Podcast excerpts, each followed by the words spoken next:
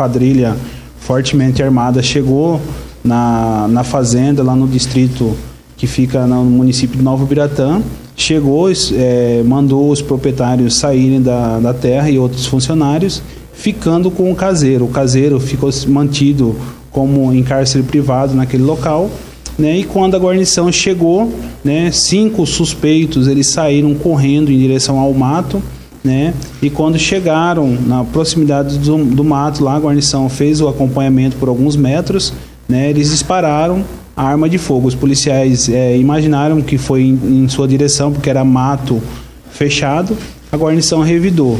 Né? E depois disso, né, a guarnição retornou até a residência, fez uma busca é, na residência, em alguns locais de, feito barracos na, em, em, volta da fazenda e localizou esses armamentos é, da quadrilha, né?